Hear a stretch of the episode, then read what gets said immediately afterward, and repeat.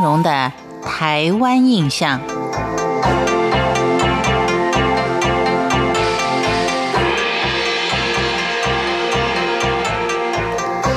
有关于保生大帝神机的传说也非常的多。在今天的节目当中，我们就来看几个例子，来看看保生大帝的善心以及他的神机。当然，有关于保生大帝的传说是相当多的。例如说，大帝在四十五岁的时候，漳州地区发生了饥荒，而大帝预告乡民说，十天之内必有米粮到。果然，不出十天。漳州各个港口就有大船载着米粮进入港口，以安民心。后来在漳州一带又传染了瘟疫，死亡民众的人数不断的增加。大帝听闻之后，就速往漳州为民施以医药，以佛法驱除瘟神瘴疠。所以，依我们所听到的，保生大帝他不但是以医道济世。也具备了高深的法术，玉皇上帝就下旨召他升天。大帝是在宋仁宗年间由修炼得道，身着素衣，驾鹤升天，奉诏列入仙班。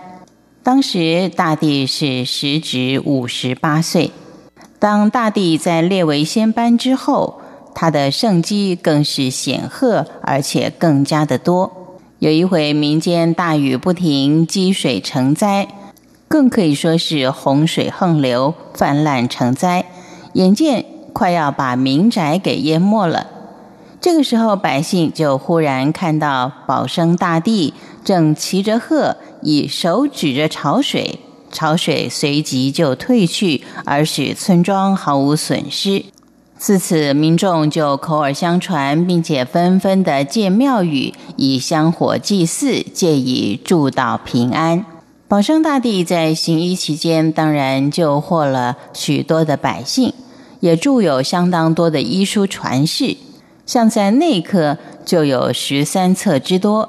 另外，他的医德不但遍及了漳泉两地的百姓，也给予生灵万物，以至于有。点龙经医虎侯的传奇事迹，供人称颂。怎么样的点龙经？怎么样的医虎侯呢？我们先来听听这个医虎侯的故事。相传大帝有一天往山中去采药，有一头白额金眼老虎正在争食一名妇人，以至于妇人所戴的头饰法针哽咽在老虎的喉头。而老虎也正为此生死挣扎之际，忽然见到大地，就相求医治。大地在于心不忍之下，虽然是先斥责了一番，但还是以符水灌入了老虎的口中，使它骨头能够融化，并且进入虎口，拔除了法针，救了这条生灵。所以，我们现在看到在供奉保生大帝的庙宇内的。大殿神桌下面都可以看到一尊虎神像，这正是守护大地的黑虎将军，而不是一般庙宇所供奉的虎爷。它不同之处，正是传说中所说的保生大帝依虎侯之后，老虎当下就终身的跟随着大帝，并经过大帝的度化成神，而随侍左侧为大地守护。听大地的差遣。今天因为时间的关系，为您介绍的《点龙金》医虎侯就先到这里。下回我们再谈保生大帝如何的点龙眼。